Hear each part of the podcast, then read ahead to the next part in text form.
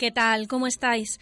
Nosotros con muchas ganas de empezar un nuevo programa de Alcalingua Radio L. Para aquellos que aún no nos conozcan, os presentamos el programa de Alcalingua, Universidad de Alcalá, que hacemos para todos los interesados en aprender español y también para los profesores de español como lengua extranjera. Ambos encontraréis aquí un buen material para aprender o para vuestras clases, depende de cada caso. En cada programa os traemos noticias y consejos, la sección en la que resolvemos tus dudas con los profesores de Alcalingua y la tertulia con los estudiantes. Así es Alcalingua Radio L, un proyecto de Alcalingua para aprender y mejorar tu español, estés donde estés, de una manera diferente y participativa Búscanos como Alcalingua Radio L en Facebook y en Twitter y únete a nosotros. Soy Verónica González y os invito a que os quedéis con nosotros para descubrir esta nueva manera de aprender casi sin querer.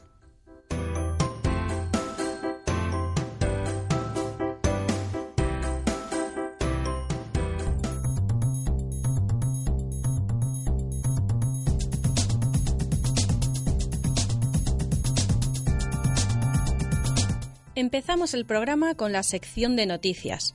Sergio Amate nos trae un par de noticias interesantes como siempre. Hola Sergio. Hola Verónica. ¿Cuál es la primera noticia que nos traes este mes al Calingua Radio L? Os quiero hablar de La Librería, la nueva película de la directora española Isabel Coixet. La película es la adaptación al cine de una novela que está ambientada en los años 50 es un homenaje al mundo del libro y a la literatura. Esta nueva película de Isabel Coixet cuenta la historia de una mujer que vive en un pueblo de Inglaterra y decide abrir la primera librería de la zona. Algo que parece fácil. El problema es que los vecinos del pueblo no están de acuerdo. Para los que no conozcáis las películas de esta directora barcelonesa, os diré que sus películas son íntimas, sensibles, profundas y con referencias sociales. Una curiosidad. Isabel Coixet es una directora conocida internacionalmente que nunca ha estudiado en una escuela de cine. Decidió dedicarse al cine el día de su comunión, porque le regalaron una cámara de vídeo. Seguro que os gustaría conocer alguna otra película de esta directora, ¿verdad? Pues ahora Verónica nos habla de alguna más. Isabel ha rodado más de 20 películas. Hemos elegido tres para recomendaros. La primera se titula Mi vida sin mí. Es del año 2003. La película está basada en un cuento. Es la historia de una mujer que descubre que está muy enferma y se va a morir una madrugada, en un restaurante, decide escribir una lista de cosas que hacer antes de morir, para así no dejar a su esposo e hijas solos. La segunda película que os queremos recomendar es de 2005 y se titula La vida secreta de las palabras. La película cuenta la historia de una mujer que huye de su pasado y de un hombre que tras un accidente se ha quedado temporalmente ciego dos personas que no se conocen y que tienen conversaciones muy profundas. Esta película es una de las que más premios se ha llevado. Y la tercera es una película de 2015, así que puede que al menos el título os suene más. Nadie quiere la noche.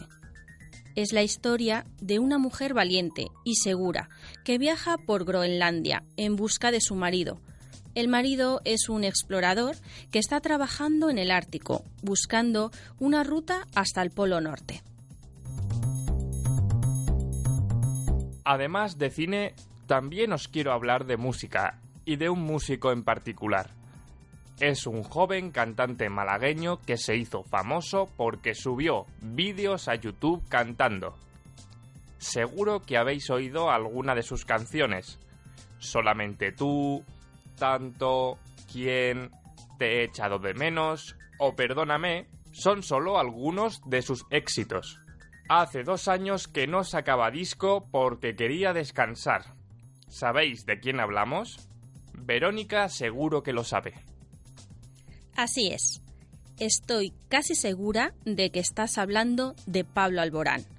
Y os puedo contar más cosas sobre él. Por ejemplo, que nació en Málaga el 31 de mayo de 1989. Su padre se llama Salvador y es malagueño, y su madre Elena, y es francesa.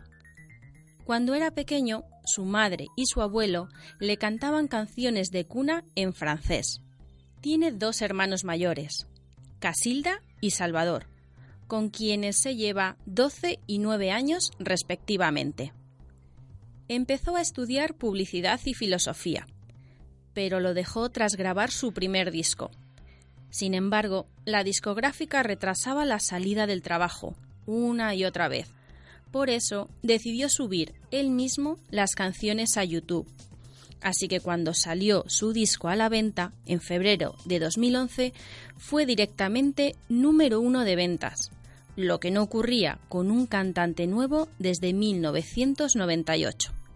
Pablo Alborán se hizo conocido tan rápido que solo dos años más tarde, en 2013, fue la persona más buscada en Google en España. Todavía sé más cosas. Por ejemplo, su libro favorito es Saber que se puede, de la madrileña Irene Villa. Le gusta el fútbol, su equipo es el Málaga, aunque su jugador favorito es Messi. Le encantan el regaliz, las palomitas, la nocilla y el color negro. Sus prendas favoritas para vestir son los vaqueros y las bufandas. Y aunque es joven, no soporta el WhatsApp no le gusta usarlo porque dice que todo se malinterpreta. Y en parte tiene razón, ¿no? Lo que no se malinterpreta son sus románticas canciones. Tiene dos canciones nuevas, Saturno y No vaya a ser. Vamos a escuchar una de ellas y os propongo un juego. ¿Qué cuatro cosas dice Pablo Alborán que no vaya a ser que en su canción? Si las entendéis, podéis comentarlas en el Facebook o el Twitter del programa.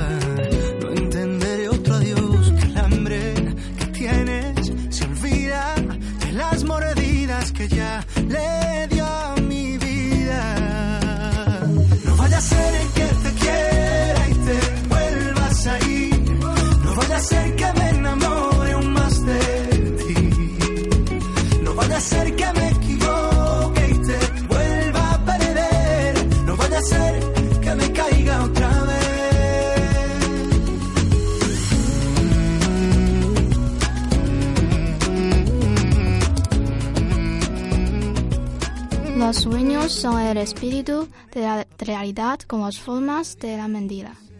Gustavo Adolfo Becker, poeta. Estudia en Alcalingua, Universidad de Alcalá, tu escuela de español en Alcalá de Henares, Madrid. Entra en www.alcalingua.com y conoce todo lo que te ofrecemos para que aprendas español de una forma rápida, eficaz y divertida. Ven a Alcalingua y vive una experiencia inolvidable. Como siempre, contamos con los alumnos de Alcalingua para esta sección del programa. En este primer programa de la temporada estamos con Estrella, que viene de China y que llevas desde septiembre aquí en España, ¿verdad? Sí. Y también con Sayuri, que lleva desde marzo, me ha dicho. Sí. Y, y viene de Japón. Bienvenidas, chicas. Lleváis bastante tiempo en España, sobre todo Sayuri, lleva bastante tiempo. Sí. ¿Y hasta cuándo os pensáis quedar por aquí estudiando español? Hasta este diciembre. Pero pu- sí puedo cambiar mi vuelo, que era, quería estar hasta enero. Ajá, pasar las navidades por aquí. Sí, sí. ¿Y tú, Estrella, hasta cuándo piensas más o menos quedarte en España? Ah, yo al próximo julio o junio, ya no sé, pero aproximadamente. Un curso más o menos, Sí. ¿no? ¿Por qué habéis decidido estudiar español? Porque en mi país, en Japón, el nivel de lengua ex- extranjero es muy, muy, muy útil para obtener trabajo. Así que cuando decidí la universidad, quería aprender algo, otro idioma, otro idioma. Ya estaba estudiando inglés, pero solo inglés. Así que decidí aprender otro idioma y eh, español se habla en muchos países, así que quería aprender español. O sea, que hablas japonés, inglés y español. Sí, Muy bien. Estrella, ¿tú por qué has decidido estudiar español? Porque a mí me gustan las cosas exóticas y eh, así que me gusta aprender idiomas para conocer mejor a otras culturas. También he estudiado inglés ah, durante mm, la etapa obligatoria de educación y eh, entonces mm, bien- pensé que eh, tenía que elegir otra, otra lengua y eh, en realidad me gusta tanto el francés y el español, pero elegí el español. Ajá. O sea, que en tu caso, inglés, chino Sí, y y español. español. Muy bien. ¿Y qué tal aquí en Alcalingua las clases? ¿Cómo son los profesores, las clases? bien. Sí, creo que en la Alcalingua podemos, po- podemos hablar mucho que otras escuelas en España, porque tengo unas amigas japonesas que aprenden aquí en España. En sus escuelas no se puede hablar tanto. Sí, así que sí, ahora estoy contenta. Mira si se puede hablar, que han creado hasta un podcast, un programa de radio para que vengáis a contarnos Sí, cosas. Estrella, ¿tú qué, qué nos Em, cuentas de, de tus clases? Mm, me parece que las clases de Arcaringua son más divertidas que ah, las clases que tuve en China Ah, y los profesores aquí nos animan a hablar más y así que puedo abran- aprender más vocabulario y cómo puedo desarrollar ah, la conversación cotidiana. Sí, ah, he aprendido mucho desde que llegué aquí. Qué bien. Pues eh, en el caso de Estrella no lleva mucho tiempo aquí en España, pero Sayuri hemos dicho que sí, que llevas desde marzo y en ambos casos seguro que os ha dado tiempo a conocer un poco nuestras costumbres y nuestras cosas típicas. Por eso nos van a hacer un par de recomendaciones. Por supuesto, eh, también nos ha dado tiempo a echar de menos vuestros países, seguro, Sí, en un mes o en cuatro, en lo que sea Sí. sí. y apreciar incluso las diferencias que hay con España. Y con esa mezcla de echar de menos y de nuevos descubrimientos, pues vamos a seguir también construyendo el país ideal, que es otra sección del programa. Pero primero empezaremos hablando de las recomendaciones. Estrella viene a recomendarnos una película española. ¿Qué película es? Ah, se llama Contratiempo. Sí, eh, es una película de suspense. Es protagonizada por Mario Casas, Bárbara Reñi, Ana Wagenal y José Coronado. Ah, es una de las pocas películas que han sido introducidas en el cine de China. Eh, se estrenó en septiembre. Creo que ha ganado mucha fama y taquilla también. Según el informe de la policía, los testigos oyeron gritos pero no vieron salir a nadie por la puerta de la habitación, que además estaba bloqueada por dentro con una cadena de seguridad. Especularon sobre cualquier manera de salir de allí sin ser visto y no encontraron ninguna. Así que según su versión, el asesino de su amante se evaporó. En su declaración en Laguna, señor Doria, He dicho la verdad. tenemos 180 minutos para volver a empezar. ¿Qué es lo primero que recuerda? ¿Tú has visto la película? Sí. Ah, ¿De qué trata la película? Um, la película empieza con una acusación de asesino a nuestro protagonista, Adrián Doria, uh, que es un joven y exitoso empresario. Um, despierta en una habitación del hotel junto al cadáver de su amante Laura y como um, es acusado de asesinado, decide contratar los servicios de Virginia Goodman, quien es una de las mejores preparadoras de testigos del país. En el transcurso de una noche, uh, la abogada y el cliente trabajan para encontrar una duda razonable para que uh, el protagonista se libre de la cárcel. Y de ahí que se revela otra, otro caso de muerte, sí, es otro homicidio. O sea, están investigando uno o intentando que, que, el, que el empresario no sea culpable y de repente aparece otro posible caso. Sí, posible. Posible caso. ¿A ti qué te pareció la película? ¿Te gustó? Mm, sí. ¿Qué es lo que más te gustó? Oh, la principal razón por la que me gusta esta película consiste en que unifica las contradicciones en el mismo caso. Si en esta película se juegan con las palabras totalmente contradictorias para explicar la misma situación, um, podemos ver mm, la complejidad de los seres humanos, quienes tienen tanto cualidades positivas como las muy negativas, como arrogancia, egoísmo y algo así. ¿Y por qué crees que ha gustado tanto en China? Mm, creo que la película de suspense de España ah, siempre es popular en China. Y como no hay muchas películas introducidas de España, ah, es algo nuevo para los chinos. Y- Esperemos que sea la primera de muchas, ¿no? Sí. ¿Ibas a decir algo más? Creo que además de ser una película genial de suspense, ah, también me impresiona mucho la parte que muestra el amor de los padres. Hay una frase de José Coronado que me conmueve mucho. Ah, él dice que yo a los que como a los como ustedes no les tengo miedo. Cuando vives como padre, ah, lo más terrorífico que puedes vivir como padre, que te quiten tu hijo, que desaparezca sin nadie importa. Es muy impresionante, sí. Pues muchas gracias, Estrella, por esta recomendación. Y eso, que esperemos que haya más películas españolas en China a Sí. partir de ahora. Sí. Sayuri, tu recomendación es muy completa Sí, porque nos vas a recomendar una obra de teatro, sí. pero no sé si sabes que también es un libro y una película. Es- ¿Cómo se llama?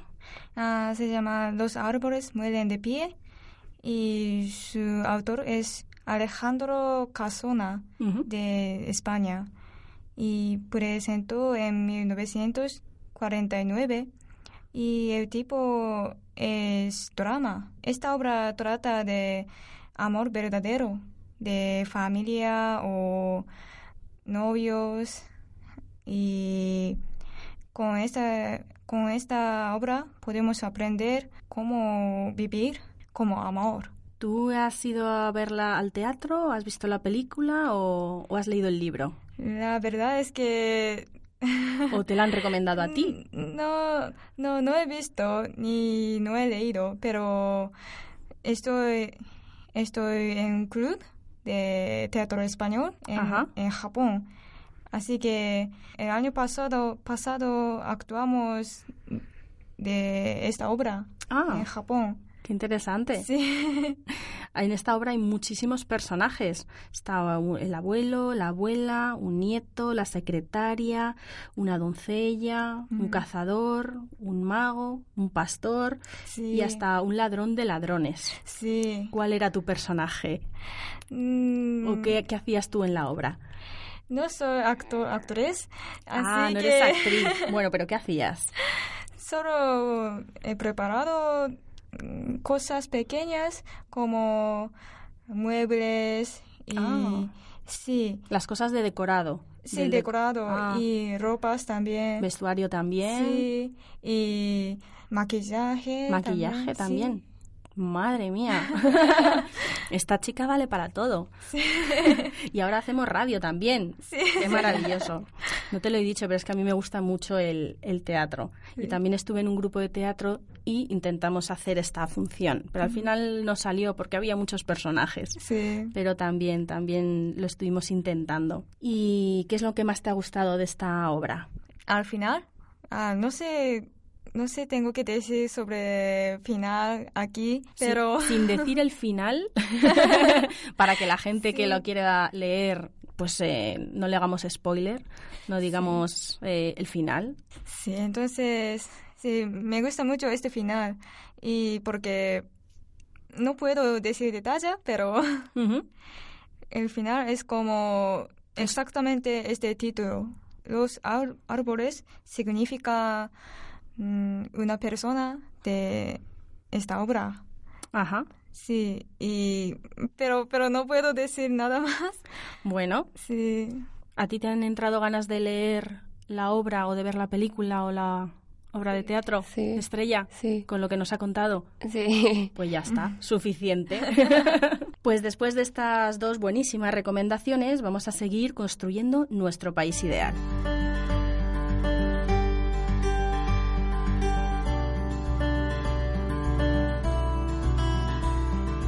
Ya sabéis que en Alcalingua Radio L nos encanta juntar lo mejor de cada país. Los alumnos cuando vienen a España echan de menos cosas de sus países, pero también descubren aquí otras cosas que les gusta mucho.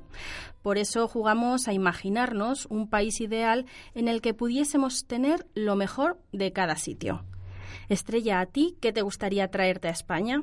De China. Ah, me gustaría traer a España más verduras y frutas de China. Ah, como China es un país muy grande, ah, con, much- con mucha tierra cultivable, ah, por lo tanto las verduras y frutas son más baratas que carne y también que el precio en España. Además, mi madre siempre presta mucha atención a la indigesta de vitamina. Y, A la ingesta, sí, a comer muchas Ah, sí. vitaminas. Ya he acostumbrado a comer muchas verduras y frutas, y, pero el precio aquí para mí es un poco caro. Es más caro que en China, las Sí, verduras. ¿Y a ti qué te gustaría traerte a España de Japón? Sayuri. Ah, me gustaría traer aquí tarako y natto. Son comidas japonesas. Y tarako es huevos de bacalao. Ajá. Sí. Y tiene color de rojo. Es como, sí, es similar a caviar. caviar. ¿Parecido al caviar? Sí, parecido a caviar. El caviar es negro, pero Sí. esto es rojo, ¿no? Sí. Ajá. Y además es un poquito picante. Anda. Sí. ¿Y es tan caro como el caviar? Porque el caviar es caro. Sí, caviar es carísimo, pero tarako es baratísimo. Ah, mira, muy bien. Así que todos los, to- todas las mañanas ah, comemos tarako con arroz. Sí, y sopa de miso. O sea, que es típico para el desayuno, Sí, para sí, desayunar. Sí. Muy bien. ¿Y Y- qué es lo otro que quería recomendarnos? Que también era una comida. Sí, eh, otra, otro es natto y es soja fermentada. Sí, y a- así que huele un poquito mal. Ah, un poco fuerte, ¿no? Sí, un poco fuerte, pero su sabor es buenísimo. Y también se come con arroz. Normalmente se come con mostaza. ¿Con y- mostaza? Sí, mostaza. Ajá. Y caldo. Caldo de como guiso. El caldo, como del, el caldo es como el jugo, el Sí. líquido que suelta algunas eh, comidas. Sí, sí. Echamos caldo en natto y comemos con arroz. Ajá. O sea que es un complemento de la comida. Sí, Vale, vale. ¿Y aquí en España no has encontrado nada parecido? nada. Que es que son comidas muy diferentes, ¿verdad? sí. Y ahora vamos a hacer lo contrario. Estrella, ¿a ti qué te gustaría llevarte de España a China? Ah, me gustaría traer a China el alrededor de la gente de España. Mm, aunque solo lleva un mes en España, he recibido mucha ayuda de la gente. Por ejemplo, cuando quería tomar um, el tren en la estación de Renfe la primera vez. No sabía cómo comprar las billetes, Los billetes. ah, y una señora que estaba hablando con su amigo por teléfono me dice que necesitas ayuda y yo ah, dije que sí. Entonces ella dije al teléfono que te llamo luego y sí, se, ah, se concentró en ayudarme. Esta he encontrado eh, estas situaciones muchas veces. Siempre hay gente que te pregunta, ¿necesitas ayuda? Y sí, creo que eh, la gente mm, es una de las, de las razones principales que a los eh, extranjeros les gustan tanto a España. La amabilidad, ¿no? Sí. El ayudar y la amabilidad. Muy bien. Sayuri, ¿a ti te ha pasado algo parecido? Sí. Pero no es eso lo que tú quieres eh, llevarte a Japón. ¿Tú qué quieres llevarte a Japón de Ah, España? Ah, quería llevar cocido, El cocido, ¿no? sí, el cocido español a, a Japón. Y sobre todo me gusta cocido de garbanzo porque ahora vivo con una mujer española. Ella cocina casi todos los días. Me deja un, tro- un poquito de su comida y me gusta su comida, sobre todo cocido, El cocido. el cocido. Hay muchos tipos de cocido en España. Está el cocido montañés, el extremeño, de Extremadura, Sí. el de León, que creo que se llama cocido maragato. Tú imagino que has probado el madrileño, ¿no? Sí, sí. Maragato es como... es de Málaga. Maragato creo que es el que se pone o se sirve en León. Ah, Creo, ¿eh? Me suena que es de, Le- de León, Ah, sí. ese cocido. Casi todos los cocidos se parecen, tienen alguna pequeña diferencia, pero tienen más o menos los mismos ingredientes. El cocido tiene muchísimos. ¿Te sabes algún ingrediente del cocido? Sí. Aparte de los garbanzos. Y zanahoria también, cebolla y a veces lentejas. Ah, también tiene salsa de soja. Ah, sí. Sí. Mira, el de lentejas y salsa de soja no, no les conocía yo. Yo conozco el que tiene carne, chorizo, Sí, sí. morcilla. Ese es el, el más conocido, al menos por esta zona. Sí. ¿Y a ti te gusta cocinar? Sí, me gusta, pero ahora no tengo mucho tiempo, así que solo cocino patatas fritas con come con pan. ¿No te atreverías entonces a hacer un cocido tú? Mm, si, si tenía tiempo. Claro, se necesita, se necesita tiempo para, Sí. para hacer un cocido. Sí, Veo que te gusta, Sayuri, mucho la comida. sí, Te quieres traer y llevar todo tipo de comida. sí. Bueno, chicas, pues ya está. Hemos acabado. Espero que lo hayáis pasado muy bien y que sigáis disfrutando vuestras clases en Alcalingua y también el tiempo que os queda por aquí en España. Eh, ¿Qué vais a hacer cuando volváis a vuestros países? ¿Lo sabéis? Sí, primero voy a karaoke. ¿Ah, sí? Sí. Para, para celebrar que has vuelto a Japón. Sí, cuando llegue al aeropuerto, aeropuerto en Japón, directamente voy a karaoke y voy a cantar con mis amigos y disfrutar. Ujú. Les echarás de menos, ¿no? Sí, Claro. ¿Aquí en España has ido al karaoke? sí, una vez, pero ah, no es igual que Japón. Mm, Nos contaron un poco cómo es el karaoke aquí en Japón en otro, en otro programa Sí, y, y no se parece nada. Aquí nosotros cantamos delante de todo el mundo Sí. y creo recordar que en Japón son en habitaciones y solo con tus amigos, ¿no? Sí, en China sí. también. En China también es Sí. así. Pues nada, que tienes que ir ensayando las canciones. sí. Estrella, ¿tú sabes qué vas a hacer cuando regreses a China? Ah, la primera cosa que quiero hacer es salir a un restaurante con mi familia. Ujú. Sí, porque ah, en China la cena con tu familia es una parte muy importante. Sí, tanto en la vida cotidiana como en- durante las fiestas. Ajá. Sí. Claro, es el tiempo que pasáis juntos, ¿no? Sí, Después de una sí. jornada de trabajo, un día Sí. de trabajo. Pues espero que os vaya muy bien, chicas, y muchísimas gracias por participar en Alcalingua Radio L. Gracias. gracias.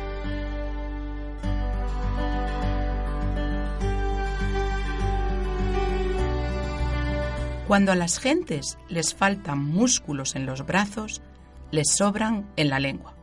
Miguel Delibes, escritor.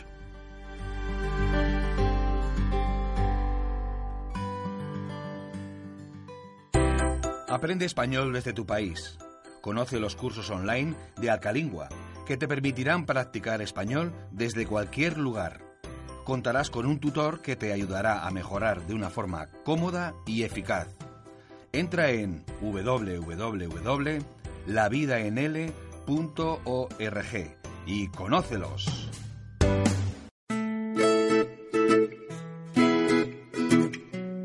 Este mes, en la sección de consejos de Alcalingua Radio L, os vamos a hablar de trucos para hacer una mudanza. Hacer una mudanza es algo que da mucha pereza y parece muy complicado, pero será más fácil la próxima vez con los consejos que os vamos a contar a continuación. Sergio, ¿tú has hecho muchas mudanzas? No muchas, pero he ayudado a algunos amigos. Por eso, sé algunos trucos para hacer mudanzas. Perfecto. Pues cuéntanos qué cosas tenemos que tener en cuenta para no volvernos locos a la hora de cambiarnos de casa. El primer consejo es organizarse y hacer las cosas con tiempo. Es mucho trabajo para hacerlo de un día para otro, así que empieza por pensar qué cosas necesitas para la mudanza. Por ejemplo, bolsas de basura, cajas de cartón, papel de periódico, cinta adhesiva, tijeras y rotuladores. Papel de periódico para envolver las cosas que luego metes en cajas. Sí, las cajas es mejor que no sean muy grandes, que luego pesan mucho. Ok. Cajas de cartón medianas o pequeñas. Bolsas de basura para guardar cosas. Y también para la propia basura. Cinta, tijera, vale. ¿Pero rotuladores? ¿Para qué necesitamos rotuladores en una mudanza? Luego te cuento lo de los rotuladores. Pero antes, otro consejo. Es importantísimo llevar un orden para hacer la mudanza. Lo primero que os diría es que hay que hacer limpieza y con esto me refiero a que hay que tirar todas las cosas viejas, estropeadas o que no uses. No tiene sentido llevar este tipo de cosas a la nueva casa. La verdad es que siempre tenemos algo antiguo, estropeado o que no nos gusta, pero que no encontramos el momento para tirarlo. Además, puede que la nueva casa sea más pequeña y no podamos guardarlo todo. O que la nueva casa tenga ya muchas de esas cosas. Esto pasa especialmente con las cosas de la cocina. Sartenes, coladores, vasos, cubiertos. Piensa bien qué te quieres llevar. Y recuerda que los electrodomésticos, lavadora, lavavajillas, horno, frigorífico, tienen que estar vacíos, limpios y desenchufados un día antes de hacer la mudanza.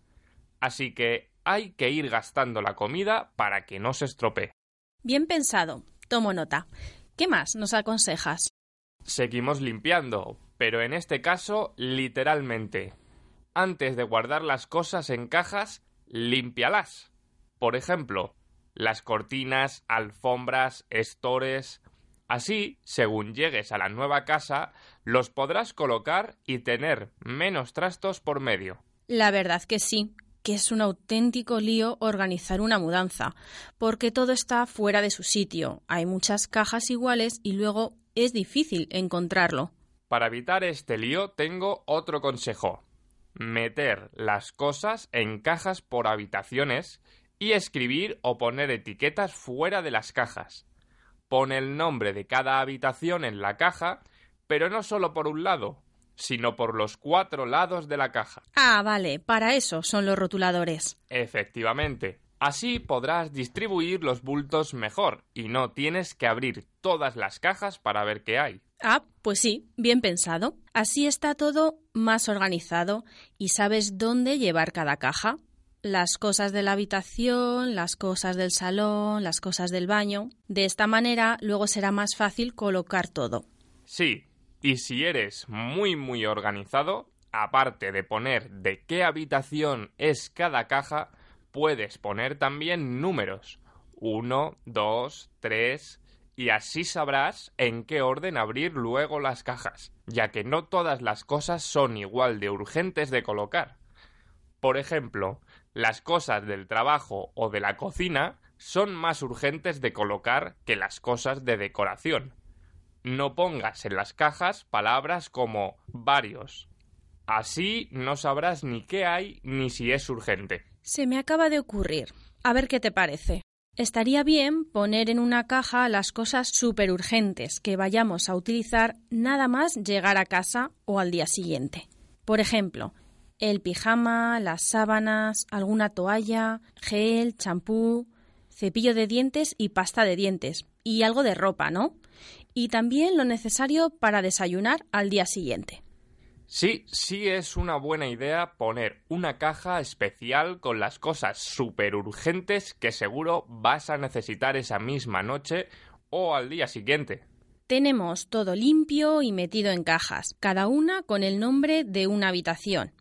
Hemos hecho la primera parte de la mudanza. Ahora toca la segunda parte, cuando ya estamos en la nueva casa y hay que abrir las cajas y colocar todo. En esta segunda parte de la mudanza toca seguir limpiando muebles, ventanas, paredes, baños y servicios. Esta será la única vez que podrás limpiar en profundidad con mayor facilidad. Empieza por la habitación más importante, también se puede aprovechar para comprobar que todas las luces y el agua caliente funcionan. Así que también es importante tener productos de limpieza a mano. Importante. Según vayas colocando tus cosas en estanterías y armarios, tendrás un montón de cajas y bolsas vacías. Tíralas pronto. No las acumules. Así irás viendo que vas avanzando. Y algo que parece una tontería pero que no lo es. Intenta colocar el colchón cuanto antes y no pongas nada encima. Cuando termines de colocar las cosas, querrás tumbarte a descansar y no seguir quitando las cosas que has dejado ahí sin orden. Madre mía, Sergio, hay que tener en cuenta muchas cosas para hacer una mudanza. Solamente hace falta un poco de orden y organización. Y tener algo en cuenta. No intentes hacerlo todo en un solo día. Hacer una mudanza lleva su tiempo. Pues sí, tiempo y paciencia. Esperamos que con estos consejos la próxima vez que hagáis una mudanza os sea más fácil. Muchas gracias, Sergio. Seguro que nuestros oyentes han hecho alguna que otra mudanza, incluso internacionales. Si queréis compartir con nosotros vuestra experiencia, contadnos algún truco que tengáis y que no hayamos comentado aquí. Podéis hacerlo en el Facebook o Twitter de Alcalingua Radio L.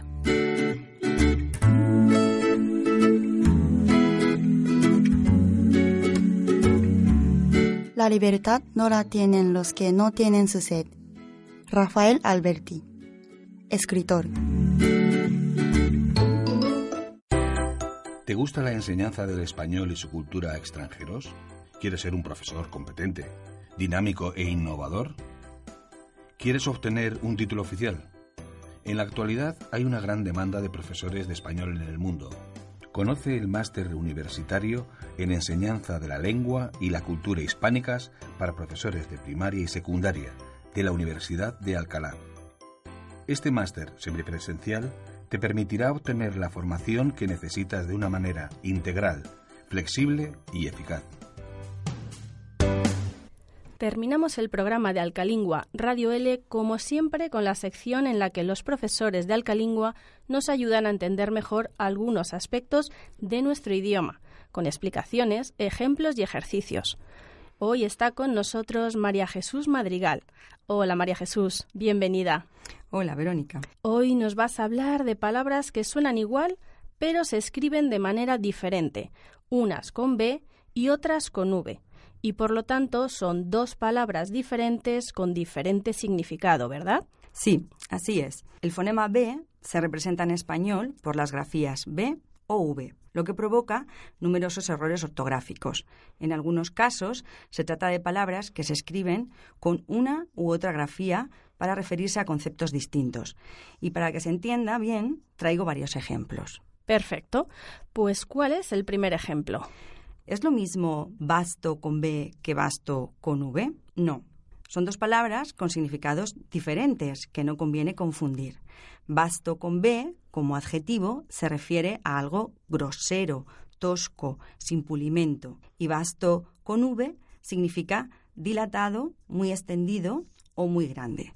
Por ejemplo, la mesa era un mueble de madera vasta y de aspecto rudimentario. O, en sus textos, demuestra un vasto conocimiento del tema. En el primer caso, el ejemplo con B y en el segundo con V. Eso es.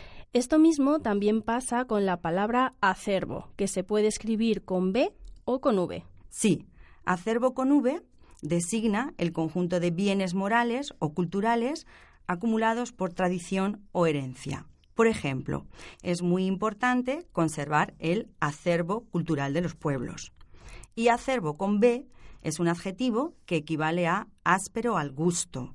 Por ejemplo, este fruto no está maduro, tiene un sabor acervo. Otro ejemplo que nos trae María Jesús es vacilo, que también se puede escribir con B o con V. Claro, dependiendo de cómo se escriba, tiene un significado diferente. Si escribimos vacilo con B, significa bacteria, en forma de bastoncillo o filamento más o menos largo, recto o encorvado, según las especies. Y si lo escribimos con V, es la primera persona de singular del presente indicativo del verbo vacilar, que significa titubear, estar indeciso, engañar, tomar el pelo, burlarse o reírse de alguien. Te doy dos ejemplos. Vale. El vacilo de Koch es el causante de la tuberculosis y lo escribimos con B, o en esos momentos de zozobra, vacilo y no sé qué hacer. Escrito con V. Escrito con V. Ocurre lo mismo con las palabras vaso, que también se puede escribir con B o con V. Claro, vaso, escrito con B, de la primera persona del singular del presente de indicativo del verbo basar. Por ejemplo, en mis argumentaciones siempre me baso en hechos comprobados. Y vaso, con V, se refiere al recipiente de metal, vidrio u otra materia por lo común de forma cilíndrica que sirve para beber. Por ejemplo, ¿podrías darme un vaso de agua, por favor? Es normal que los alumnos se equivoquen con este tipo de palabras que tienen un mismo fonema que se puede escribir de dos maneras diferentes y eso hace que cambie el significado. De hecho, creo que incluso a los nativos nos pasa en muchas ocasiones. Sí, claro, es normal. Y la única manera de evitarlo es, por ejemplo, pues practicar mucho. Podéis leer y fijaros bien en las palabras o también eh, haciendo composiciones, escribiendo. Tenemos más ejemplos, ¿verdad? La palabra bello con B, que es un adjetivo, por ejemplo, que bello es vivir, y bello con V, que se refiere al pelo que sale de la cabeza, de la barba, de los brazos y que es más corto y suave. Y, por ejemplo, en una frase podría ser tenía el vello erizado a causa del miedo. ¿Qué más palabras se pueden confundir? María Jesús. Pues, por ejemplo, bote con B se usa para designar un salto, un recipiente pequeño o un barco pequeño y sin cubierta, o bote con V, que es la forma que corresponde a la primera y tercera persona de singular del presente de subjuntivo del verbo botar. Ejemplos. Tienes que practicar más el bote del balón con B o para que se apruebe su gestión es necesario que la Junta vote favorablemente con V. Creo que el siguiente ejemplo es uno de los errores más comunes que tenemos los nativos. IVA, que se puede escribir con B o con V. Sí, es posible. IVA es la forma para la primera y tercera persona del singular del pretérito imperfecto de indicativo del verbo ir, moverse de un lugar hacia otro. Por ejemplo, aún recuerdo cuando iba con mi abuelo a coger fruta al huerto, mientras que iba con V o también con todas las letras mayúsculas, en este caso, es el acrónimo del impuesto del valor añadido. Por ejemplo, el IVA cultural debería ser reducido. Más ejemplo. Revelar con V significa descubrir o manifestar lo ignorado o secreto. Por ejemplo, el periodista se negó a revelar sus fuentes mientras que revelar con B equivale a sublevar, levantar a alguien haciendo que falte a la obediencia debida. Por ejemplo, ante semejante injusticia os tendréis que revelar. Y por último, hoy podemos decir que la palabra varón, que se escribe con V, se hace referencia a la palabra ser humano de sexo masculino y varón con B es un título de dignidad. Por ejemplo, nos ha comunicado el doctor que nuestro hijo será varón. Se escribe con V. Mientras que estoy riéndome mucho con la lectura del varón de Mauthausen, se escribe con B. Pues creo que han sido un total de 10 ejemplos los que nos ha traído hoy María Jesús.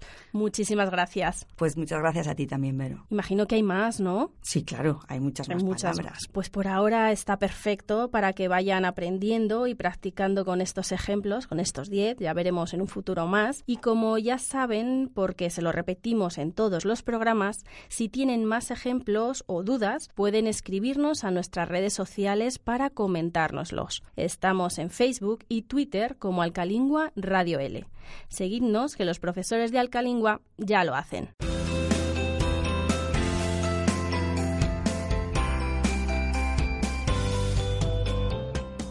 Hemos llegado al final del programa. Ahora es cuando empieza tu parte para seguir aprendiendo. No dejes de practicar español con nosotros.